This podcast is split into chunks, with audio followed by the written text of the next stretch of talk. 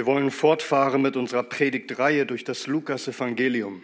Und so lade ich euch ein, Gottes Wort mit mir aufzuschlagen zum Lukas-Evangelium, Kapitel 24. Lukas, Kapitel 24, wir lesen miteinander die Verse 1 bis 12.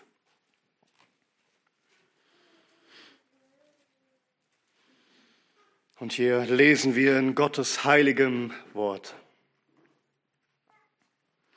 Am ersten Tag der Woche aber, ganz in der Frühe, kamen sie zu der Gruft und brachten die Gewürzsalben, die sie bereitet hatten.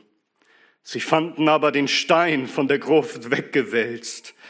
Und als sie hineingingen, fanden sie den Leib des Herrn Jesus nicht. Es geschah, als sie darüber in Verlegenheit waren, siehe, da traten zwei Männer in strahlenden Kleidern zu ihnen als sie aber von Furcht erfüllt wurden und das Angesicht zur Erde neigten, sprachen sie zu ihnen, was sucht ihr den Lebendigen unter den Toten? Er ist nicht hier, sondern er ist auferstanden. Erinnert euch, wie er zu euch geredet hat, als er noch in Galiläa war, als er sagte, der Sohn des Menschen muss in die Hände sündiger Menschen überliefert und gekreuzigt werden und am dritten Tag auferstehen. Und sie erinnerten sich an seine Worte. Und sie kehrten von der Gruft zurück und verkündeten dies alles den Elfen und den übrigen allen. Es waren aber Maria Magdalena und Johanna und Maria, die Mutter des Jakobus und die übrigen mit ihnen, die sagten dies zu den Aposteln. Diese Worte erschienen vor ihnen wie leeres Gerede und sie glaubten ihnen nicht. Petrus aber stand auf und lief zu der Gruft. Und als er sich hineinbückte, sieht er nur die Leinentücher liegen. Und er ging weg nach Hause und verwunderte sich über das, was geschehen war. Amen. Amen. Lasst uns beten. Unser Herr Jesus, du auferstandener Sohn Gottes, du ewiger König, schenke uns, dass wir dich mehr erkennen, damit wir dich mehr verehren und mehr lieben und mehr leben für dich, weil du es wert bist. Wir beten es in Jesu Namen. Amen. Amen. Nehmt gerne Platz. So sind wir nun angekommen im letzten Kapitel des Lukas-Evangeliums. Vier Jahre lang habe ich jetzt durch dieses Evangelium gepredigt. Und hier nun das letzte Kapitel, der krönende Abschluss, die Auferstehung unseres Herrn. Das, worauf unser ganzer Glaube ruht, wie J.C. Ryle es einmal geschrieben hat. Zitat, wir brauchen uns nicht zu wundern, dass der Auferstehung unseres Herrn so viel Bedeutung beigemessen wird. Denn die Auferstehung ist das Siegel und der Schlussstein des großen Erlösungswerkes, zu dem er gekommen ist. Sie ist die Auferstehung, der krönende Beweis dafür, dass er die Schuld bezahlt hat, die er für uns auf sich genommen hat dass er die Schlacht gewonnen hat, die er geschlagen hat, um uns aus der Hölle zu befreien. Und dass er uns von unserem Vater im Himmel als unsere Bürgschaft und unser Stellvertreter angenommen ist. Wäre er nicht aus dem Gefängnis des Grabes hervorgegangen, wie hätten wir dann jemals sicher sein können, dass unser Lösegeld vollständig bezahlt ist? Wäre er nicht aus dem Kampf mit dem letzten Feind auferstanden, wie hätten wir dann die Zuversicht haben können, dass er den Tod und den, der die Macht des Todes hat, nämlich den Teufel, überwunden hat? Aber Gott sei Dank, wir sind nicht im Zweifel. Der Herr Jesus ist wahrhaftig auferstanden zu unserer Rechtfertigung.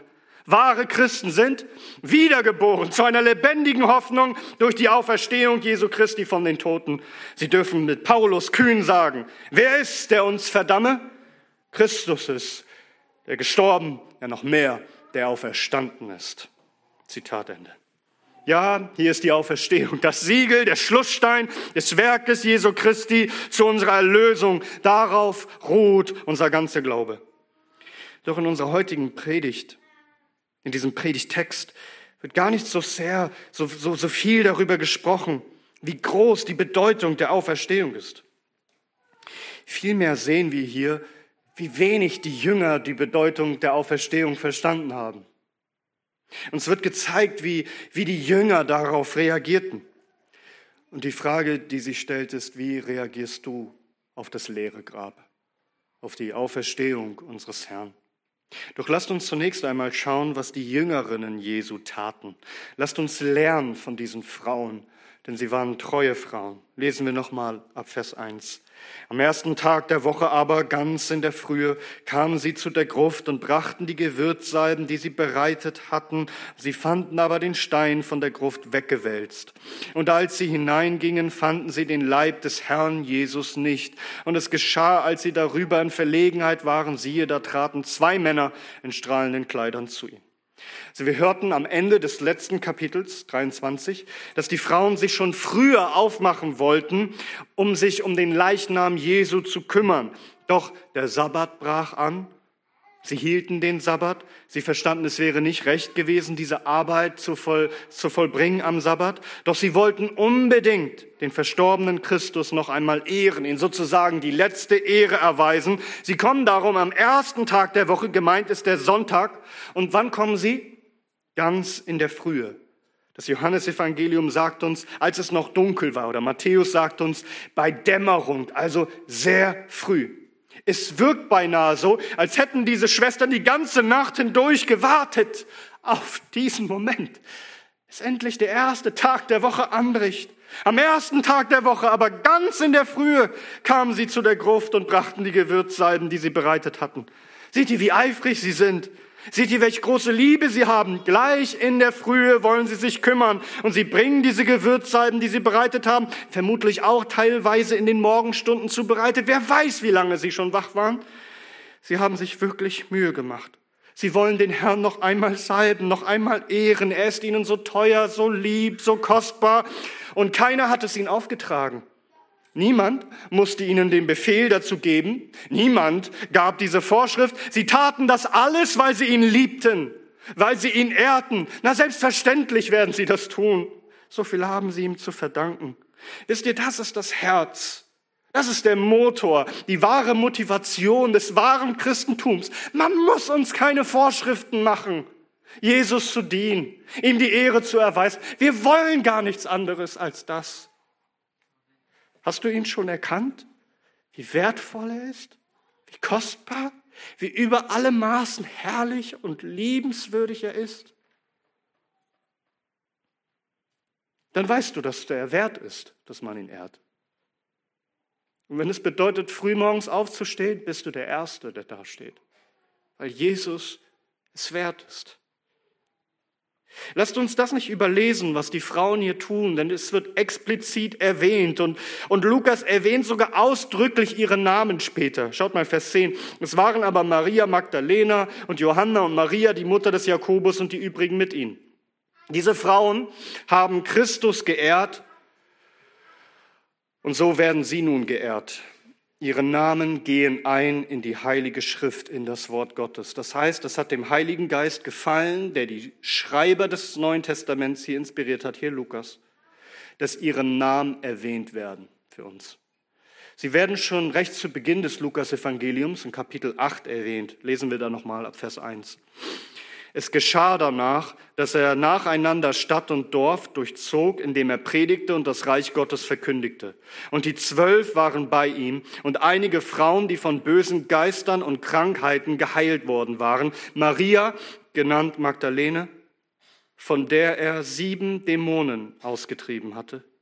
Und Johanna, die Frau Chusas, eines Verwalters des Herodes, und Susanna und viele andere Frauen, die ihm mit ihrer Habe dienten. Das waren Frauen, die sehr viel erlebt haben. Christus hat sie aus tiefster Finsternis befreit. Und es ist so, wie Christus sagt, wem viel vergeben ist, der liebt viel. Der liebt viel. Und so folgen sie Christus mit ganzer Hingabe, mit ganzer Liebe und sie dienten Jesus und den Jüngern mit ihrem Besitz. Das heißt, sie gaben, sie versorgten sie und, und sicher so, wie wir in unserer Lesung gehört haben. Und jeder nehme sich vor in seinem eigenen Herzen, was er geben will, nicht mit Verdruss oder aus Zwang, sondern einen fröhlichen Geber hat Gott lieb. Diese Frauen geben gerne und bereitwillig und freudig. Sie sind mit ganzem Herzen dabei. Und sie werden durch das Evangelium des Lukas gar nicht mehr sonderlich erwähnt. Sie standen gar nicht im Vordergrund. Sie waren keine Apostel und sie spielten dennoch solch eine entscheidende Rolle. und wir dürfen sie niemals übersehen. Und so auch in unserer Gemeinde. Natürlich. Jede Schwester, die dient, die sich einsetzt mit Zeit und Kraft, mit Hab und Gut, der Herr sieht es, er weiß es. Und wenn auch Menschen es übersehen mögen, der Herr hat es verzeichnet, er kennt deinen Namen. Und so sind wir dankbar für eine jede Schwester, die dient voller Freude, weil sie den Herrn Jesus Christus liebt. Nicht aus Zwang. Ist das der Fall in deinem Leben? Dass du den Herrn Jesus Christus lieb. Es ging diesen Frauen nicht um ihren Namen, nicht um ihre Ehre sondern einzig und allein um den Namen des Herrn und seine Ehre. Und schaut mal sogar am Ende. Seht ihr diese Treue? Sogar am Ende. Also am Kreuz, wo die Apostel Christus verlassen hatten. Wer war da? Was haben wir gelesen in Lukas 23 ab Vers 49? Aber alle seine Bekannten standen von fern. Auch die Frauen, die ihm von Galiläa nachgefolgt waren, sahen dies. Und dann Vers 55. Es folgten aber die Frauen nach, die mit ihm aus Galiläa gekommen waren, und sie besahen die Gruft und wie sein Leib hineingelegt wurde. Das heißt, sie waren von Anfang bis Ende da. Vom Startpunkt in Galiläa, wo sein Dienst startete, bis ans Ende. Und ja, da war kein Apostel, der früh morgens ans Grab kam, um Christus zu salben. Niemand von ihnen. Überlegt euch das. Aber sie, die Frauen, waren die Letzten, die am Kreuz standen. Sie waren die Ersten, die am leeren Grab standen. Eigentlich hätten sie doch enttäuscht einfach das alles sein lassen können und aufgeben können, weglaufen können, sagen, sich sagen können, all unsere Mühe, all die Jahre, die wir investiert haben, von unseren Hab und Gut, alles umsonst. Wir hatten gehofft, dass er der Messias ist, der Erlöser Israels. Und doch jetzt liegt er im Grab. Es ist alles nichtig. Doch schaut, sie wollen ihm weiter dienen. Selbst im Tod. Sie haben ihren Herrn Jesus Christus nicht gelassen. Sagt, bist du so? Bist du so? Wie diese treuen Schwestern. Durch alle Enttäuschungen, alles, was du vielleicht auch nicht verstehst und was dich verwirrt, denn sie konnten das alles nicht verstehen, was da passierte. Aber sie sind dennoch da, um Jesus treu weiterzudienen, weil er sie gerettet hat.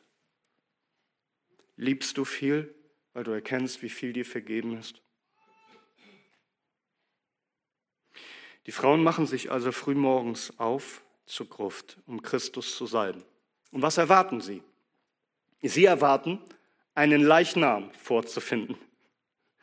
Auf dem Weg berichtet uns das Markus-Evangelium, rätselten sie auch darüber, wer wird uns bloß diesen großen, schweren Stein dort wegschieben? Also, wir schaffen das gar nicht, ins Grab reinzukommen. Also sie haben, sie haben erwartet, dass das Grab genau so ist, wie sie es vorher gesehen hatten geschlossen mit einem Leichnam darin. Sie rechneten nicht mit einer Auferstehung. Sie erreichen die Gruft und plötzlich sehen sie, der Stein, der Stein ist weggewälzt. Das Grab steht offen. Vers 3. Und als sie hineingingen, fanden sie den Leib des Herrn Jesus nicht. Und es geschah, als sie darüber in Verlegenheit waren. So was meinst du, wie geschockt sie eigentlich waren? Sie wissen nicht, wo er ist. Sie sind in Verlegenheit darüber. Sie sind perplex, irritiert, völlig ratlos. Sie sind hilflos überfordert. Was soll das? Wo ist unser Herr? Wer hat ihn fortgeschleppt? Was ist hier nun los? Hat ihn jemand gestohlen? Sie schauen sich ratlos an. Und lasst uns hier einmal kurz innehalten. Denn das ist im Grunde mit das Hauptthema von diesem letzten Kapitel hier, Kapitel 24. Wir müssten eigentlich das gesamte Kapitel auf einmal betrachten und studieren. Das Thema ist ja, unser Herr Jesus ist auferstanden. Aber gleichzeitig nein, die Jünger hatten das nicht erwartet und es fiel ihnen sehr schwer, das zu begreifen. Niemand, weder die Apostel noch diese treuen Frauen, haben damit gerechnet, dass Jesus Christus aufersteht. Ihnen muss erst, ihnen müssen erst die Augen geöffnet werden, dies zu verstehen. Wenn ihr mal schaut, Vers 25 im selben Kapitel 24, spricht er, und er sprach zu ihnen, zu seinen Jüngern, O ihr Unverständigen und trägen Herzens, an alles zu glauben, was die Propheten geredet haben. Musste nicht der Christus dies leiden und in seine Herrlichkeit eingehen? Und von Mose und von allen Propheten anfangend erklärte ihnen in allen Schriften das, was ihn selbst betraf. Hörst du, wie er seine Jünger bezeichnet? Als Unverständige, so Unverständige und trägen Herzens. Ihr seid so schwer vom Begriff. Er musste ihnen die Augen öffnen, das Verständnis öffnen. Wenn wir mal weiterlesen ab Vers 44. Und er sprach aber zu ihnen, dies sind meine Worte, die ich zu euch redete, als ich noch bei euch war, dass alles erfüllt werden muss, was über mich geschrieben steht in dem Gesetz Mose und in den Propheten und Psalmen. Dann öffnete er ihnen das Verständnis, die Schriften zu verstehen und sprach zu ihnen, so steht geschrieben, dass der Christus leiden und am dritten Tag auferstehen sollte aus den Toten und in seinem Namen Buße und Vergebung der Sünden gepredigt werden sollte. Alle Nationen, angefangen von Jerusalem. Das ist also das Thema von diesem letzten Kapitel.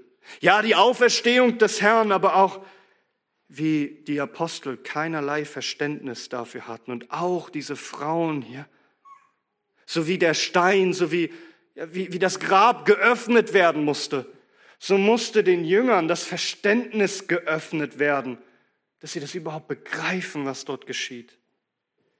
Die Jünger dachten, mit dem Tod Jesu ist es nun vorbei. Und auch diese Frauen hier. Das Grab ist offen, es ist leer, sie sind in Verlegenheit, Sie dachten, er ist vielleicht gestohlen worden. Sie haben überhaupt keine Ahnung, was hier los ist. Und sie schauen sich gegenseitig ratlos an. Sie, tappe, sie, sie tappen, tappen im Dunkeln, was das leere Grab angeht. Doch plötzlich, doch plötzlich werden sie erleuchtet.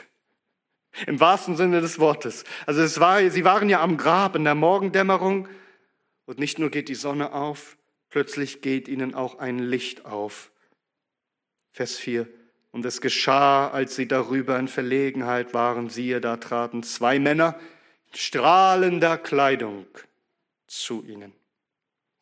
Diese Frauen, die da so fassungslos, ratlos, verwirrt dastanden, die nicht verstanden, was geschehen war, plötzlich geschieht etwas, womit sie nicht gerechnet hätten. Sie werden erleuchtet. Zwei Gestalten, zwei Männer stehen da plötzlich vor ihnen und zwar keine gewöhnlichen Männer. Sie tragen Kleidung, die strahlt weiß wie Schnee, strahlen wie die Sonne. Und ihnen wird klar, dass sie sind keine normalen Männer, dass sie sind himmlische Wesen, göttliche Boten. Schrecken überkommt diese Frauen. Engel haben sie vermutlich noch nie gesehen. Was für ein furchtgebietender Moment. Vers 5.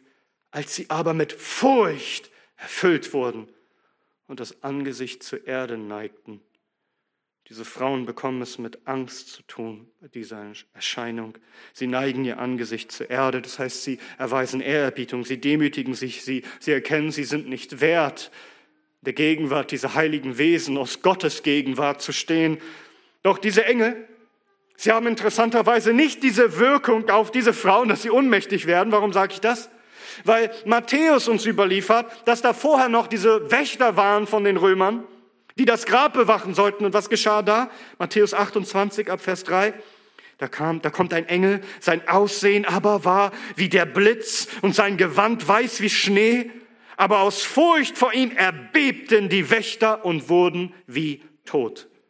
Sie wurden alle wie ohnmächtig, paralysiert, zu Boden gestreckt. Aber zu diesen Frauen sprachen sie, so sagt uns Matthäus, der Engel aber hob an und sprach zu den Frauen, fürchtet ihr euch nicht. Fürchtet ihr euch nicht, denn ich weiß, dass ihr Jesus den Gekreuzigten sucht. Ihre Namen sind im Buch des Lebens in den Himmeln angeschrieben. Sie brauchen sich nicht fürchten vor diesen himmlischen Boten. Als sie aber mit Furcht erfüllt wurden und das Angesicht zur Erde neigten, sprachen sie zu ihnen, was sucht ihr den Lebendigen unter den Toten? Diese Engel, diese leuchtenden Gestalten, sie sprechen die furchterfüllten Frauen an. Sie fragen, was sucht ihr den Lebendigen bei den Toten? Was sucht ihr den Lebendigen? Das heißt, den Auferstandenen, den ewig Lebenden, der das Grab und den Tod besiegt hat in Ewigkeit. Was sucht ihr hier? Den König der Könige. Er ist auf, erstanden, wie er gesagt hat.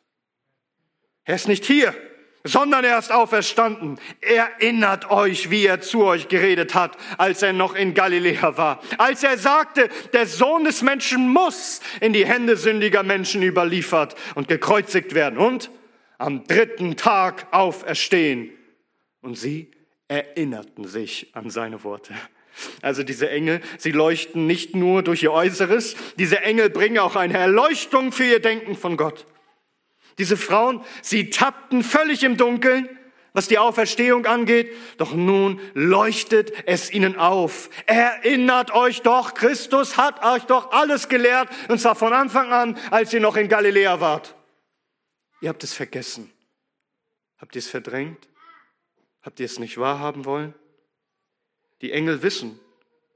Die Engel wissen ganz genau, was Christus verkündigt hat, was er gelehrt hat, und zwar von Anfang an. Meint ihr nicht? Die Engel haben aufmerksam zugehört, auf jedes einzelne Wort acht gegeben? Meint ihr nicht, dass heilige Engel in unserer Mitte sind? Dass sie wissen, was gelehrt wird? Schon gleich am Anfang seines Dienstes hat Christus ganz genau gesagt, was passieren wird. Wir lesen das in Lukas 9, wo dieses berühmte Bekenntnis des Petrus kommt. Da heißt es in Lukas 9 ab Vers 20, und er sprach zu ihnen, ihr aber, wer sagt ihr, dass ich sei? Petrus aber antwortet und sprach, der Christus Gottes.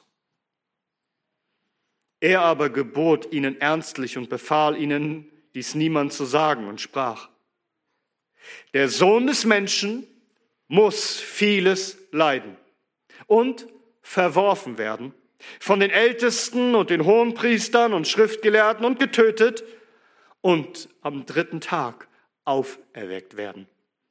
Hast du das gehört? Wie Christus bis ins kleinste Detail alles voraussagt, wie er leiden, wie er verurteilt werden würde, getötet, wie er auferstehen wird und sogar den Tag sagt, am dritten Tag. Sie haben das alles gehört. Christus hat es ihnen allen gesagt. Und zwar klar und deutlich, nicht mal bloß so eine Andeutung eine Anspielung oder so durch die Blume, sondern klar und direkt mit Details.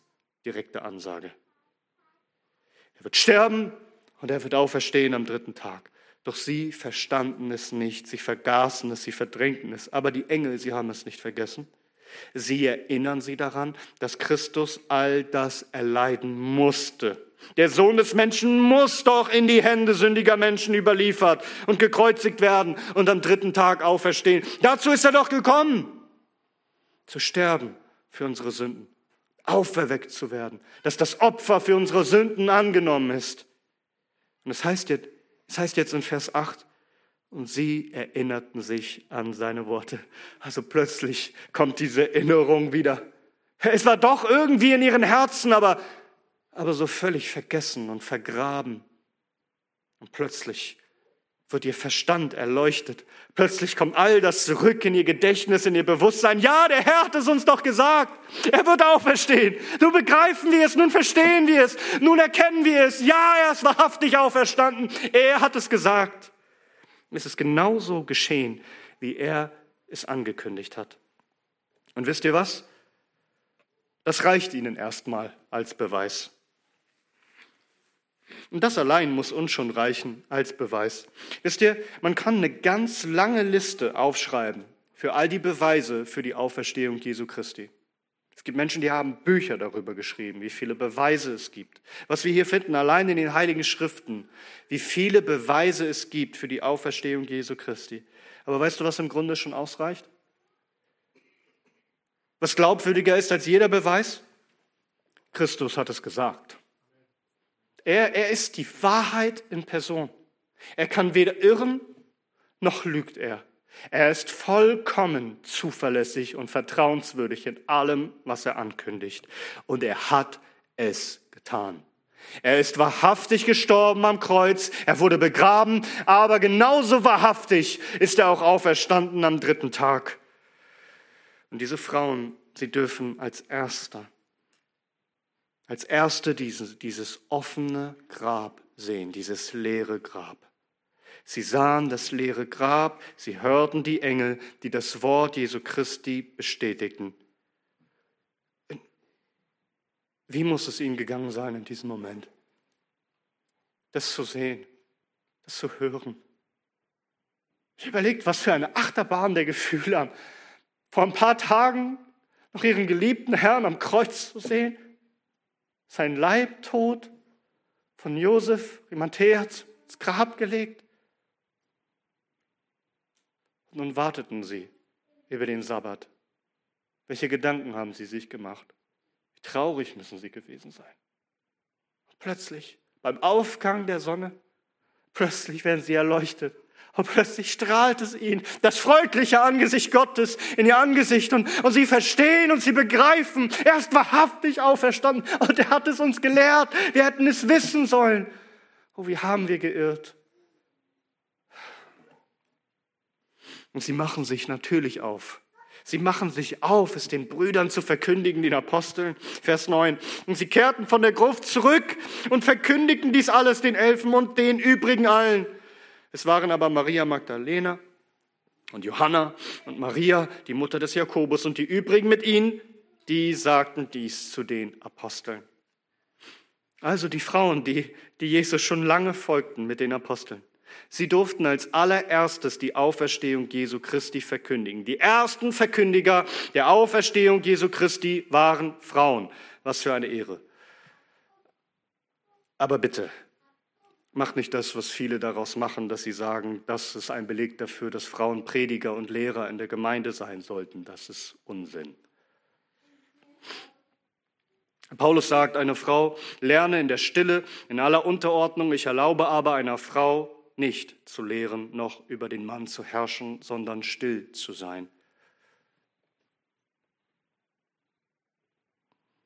Aber dennoch hatten diese Frauen das wunderbare Vorrecht, zu kommen zu den Aposteln und ihnen als erstes zu verkündigen, dass das Grab leer ist und der Herr ist auferstanden. Und wisst ihr, dass das spricht für die Glaubwürdigkeit dieses Berichtes? Denn wenn du in der Antike dir etwas ausdenken wollen würdest, wie das, dann würdest du nicht Frauen als erste Zeugen nennen. Dass das hier so der Fall ist, spricht für die Glaubwürdigkeit, denn wir sehen es doch selbst, wie die Apostel darauf reagieren. Vers 11. Und diese Worte erschienen vor ihnen wie leeres Gerede und sie glaubten ihnen nicht. Die Rede vom leeren Grab erschien ihnen wie leeres Gerede. Leeres Gerede, kein leeres Grab. Das ist in zweifacher Weise problematisch. Also einmal sollte man nicht so mit treuen Schwestern umgehen. Also die Jesus Christus von Anfang an folgten, als, als seien die jetzt plötzlich unglaubwürdig, als würden die Unsinn erzählen und dummes Geschwätz von sich geben. Also die Apostel nehmen hier diese zuverlässigen, treuen Frauen nicht ernst. Aber noch problematischer ist, dass sie dem Herrn nicht ernst genommen haben. Denn noch einmal, er hat es ihnen gelehrt. Er hat es sie gelehrt. Er hat es ihnen verkündigt, dass er es tun wird. Und sie haben es völlig vergessen. Und so ist das, was eigentlich die Rede des Herrn bestätigt, für sie wie leeres Geschwätz. Und so glauben sie nicht an das leere Grab. O ihr unverständigen Herzen.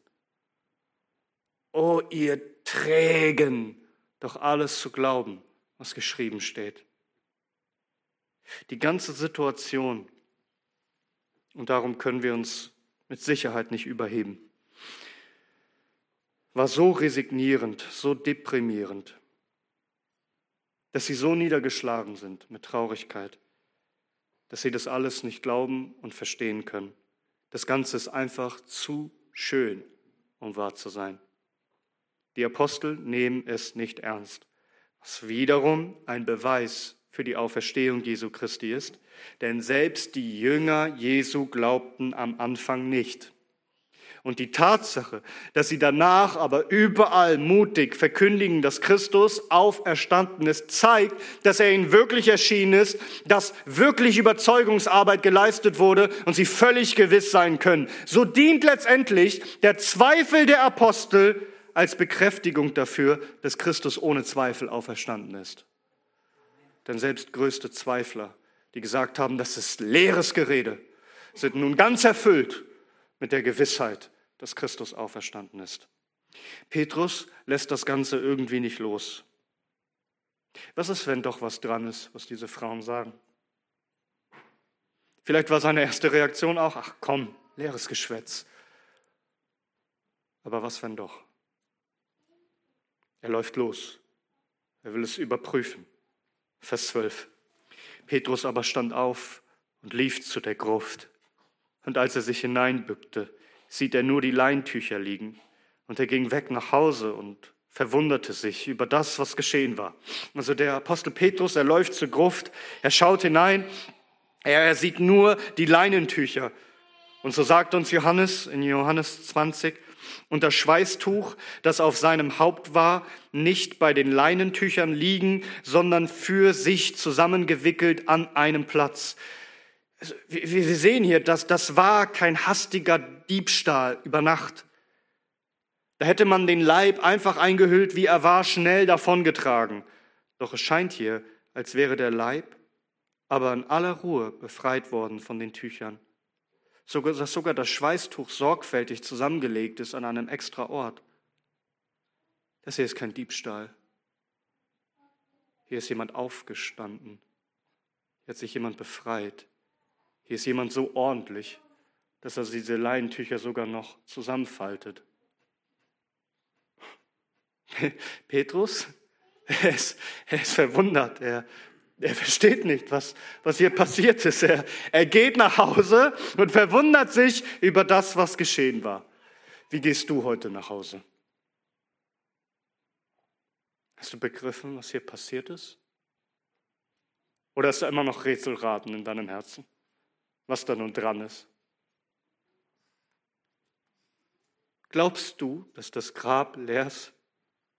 Oder ist das noch ein leeres Gerede für dich? Weißt du, seit jeher wird angezweifelt, dass Jesus Christus auferstanden ist.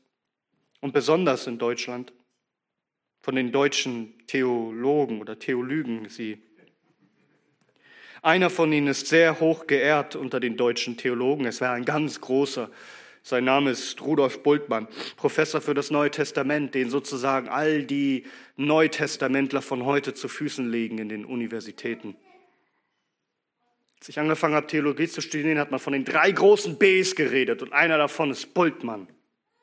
Und er sagt, Jesus ist gar nicht wirklich real, faktisch, historisch auferstanden aus den Toten, sondern er lebt weiter in unserem Kerygma, in unserer Verkündigung. Also dabei geht es nicht um historische Fakten. Das ist eine mythologische Rede. Er lebt weiter in unseren Gedanken und in unseren Erzählungen und damit ist er lebendig.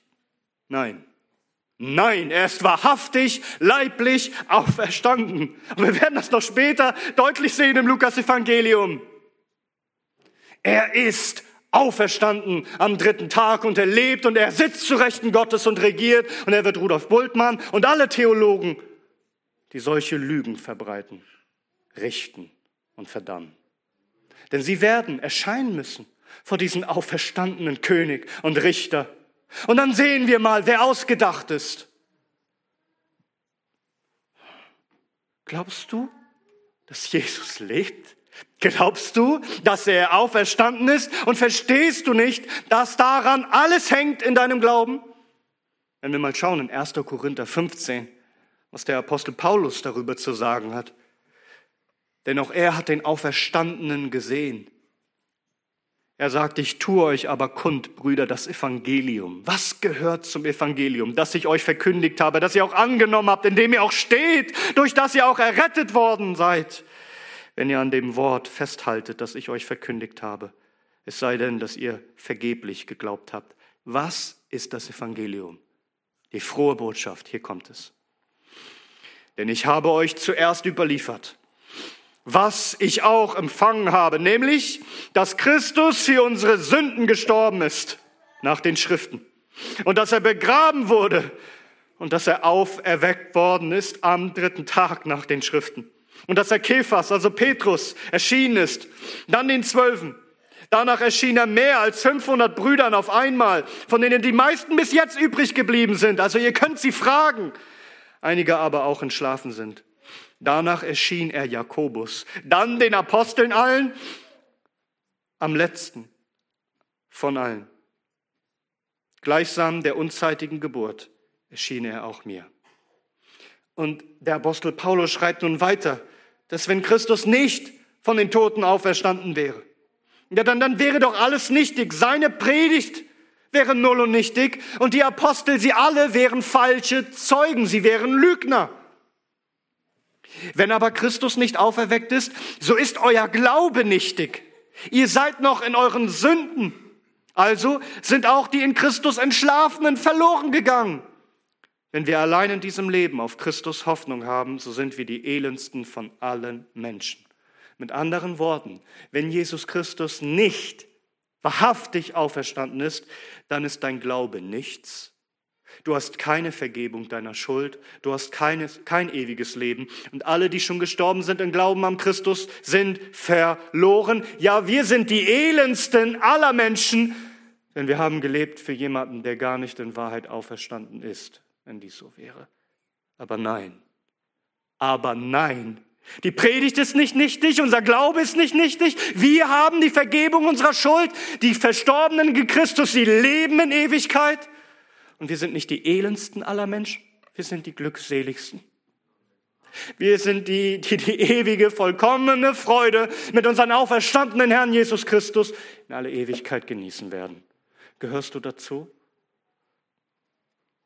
Das heißt in Römer 10, Vers 8, das ist das Wort des Glaubens, das wir predigen. Das, wenn du mit deinem Mund Jesus als Herrn bekennst und mit deinem Herzen glaubst, dass Gott ihn aus den Toten auferweckt hat, dann wirst du gerettet werden.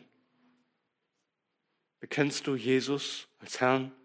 Glaubst du mit deinem Herzen, dass Gott ihn auferweckt hat aus den Toten? Du wirst gerettet werden. Der Auferstandene wird dich erlösen aus dem Tod und dich führen in sein ewiges Königreich. Möge es so sein, dass dies der Fall ist in deinem Leben. Worum geht es? Kapitel 24 von diesem Lukas-Evangelium. Um die Auferstehung Jesu Christi, aber auch um dieses Unverständnis der Jünger. Sie haben es nicht begreifen können, was hier geschieht. Aber sag, können wir uns über unsere Brüder, die Apostel und unsere Schwestern erheben? Sind wir besser? Vielleicht sagst du, ich weiß, dass Jesus auferstanden ist. Also ich glaube das. Schön und gut. Aber in deinem Leben zeigt es sich da? dass du das wirklich glaubst? Vielleicht sagst du, dass du das theologisch glaubst, dass Jesus auferstanden ist. Glaubst du, dass er auferstanden ist und lebt jetzt hier in unserer Mitte? Dass er wandelt in unserer Mitte? Dass er hier ist, um Menschen zu erlösen? Dass er da ist, dich in deinem Alltag, dir aufzuhelfen, dich zu stärken, mit dir zu sein? Glaubst du, dass er lebt, sodass du jetzt für ihn leben willst? Mit ganzer Hingabe? Oder ist da praktisch gesehen die Rede vom leeren Grab doch nur leeres Gerede, wenn man auf dein Leben schaut? Paulus sagt doch dann auch in 1. Korinther 15, warum sind wir auch jede Stunde in Gefahr? Täglich sterbe ich für wahr bei dem Rühmen euretwegen, das ich habe in Christus Jesus, unserem Herrn. Wenn ich nach Menschenweise zu reden, äh, wenn ich nach Menschenweise zu reden mit wilden Tieren gekämpft habe in Ephesus, was nützt es mir, wenn Tote nicht auferweckt werden? Lasst uns essen und trinken, denn morgen sterben wir. Der Apostel Paulus sagt, wenn Jesus nicht auferstanden wäre, wenn es nicht weitergeht nach dem Tod, dann lass uns essen, trinken, morgen sind wir tot, macht alles keinen Sinn. Da leben wir einfach für uns und für den kurzen Spaß und den Genuss von so ein paar irdischen Dingen. Aber wenn er auferstanden ist, wenn das wahr ist, dann sind wir bereit, für ihn jede Stunde in Lebensgefahr zu sein. Dann sind wir bereit, für ihn unser ganzes Leben hinzugeben. Denn dann, dann macht all das Sinn. Dann, dann haben wir eine ewige Perspektive und Christus ist es wert, dass man ihn ehrt und für ihn lebt, denn er lebt, um nie mehr zu sterben. Und so endet Paulus dann dieses, dieses Kapitel dort in 1. Korinther 15 und sagt, daher meine geliebten Brüder, also da Jesus doch auferstanden ist aus den Toten, daher seid fest und seid unbeweglich und alle Zeit überströmend in dem Werk des Herrn, da ihr wisst, dass eure Mühe nicht vergeblich ist in dem Herrn. Er lebt und alles, was ihr für ihn tut, ist bedeutungsvoll Nichts davon ist leer, weil das Grab nicht leer ist. Alles davon hat Bedeutung, denn er regiert, er herrscht als König und er sieht alles, was die Deinen, was die Seinen für ihn. Wenn du wirklich glaubst, dass Jesus auferstanden ist, dann ändert das einfach alles in deinem Leben. Darum feiern wir Gottesdienst heute am Sonntag am ersten Tag der Woche, am Tag des Herrn, weil er auferstanden ist und herrscht. Wir wollen ihm die Ehre geben. Er ist gestorben für unsere Sünden, doch siehe, er lebt. Jesus lebt, mit ihm auch ich. Tod, wo sind nun deine Schrecken? Er lebt, er lebt. Er wird auch mich von den Toten auferwecken. Er verklärt mich in sein Licht. Dies ist meine Zuversicht. Jesus lebt, ihm ist das Reich über alle Welt gegeben. Mit ihm werd auch ich zugleich ewig herrschen, ewig leben.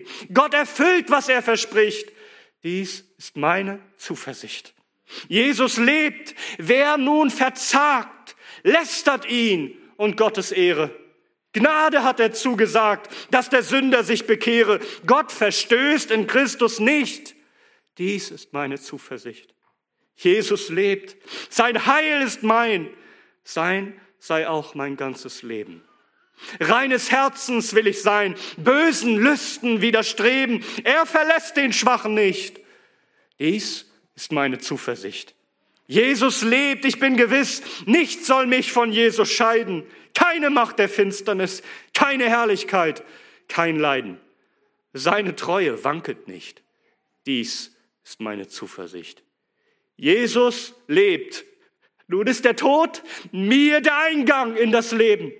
Welchen Trost in Todesnot wird er meiner Seele geben, wenn sie gläubig spricht, Herr, Herr, meine Zuversicht. Ehre sei unseren Auferstandenen, ewig lebenden König aller Könige und Herr aller Herren. Amen.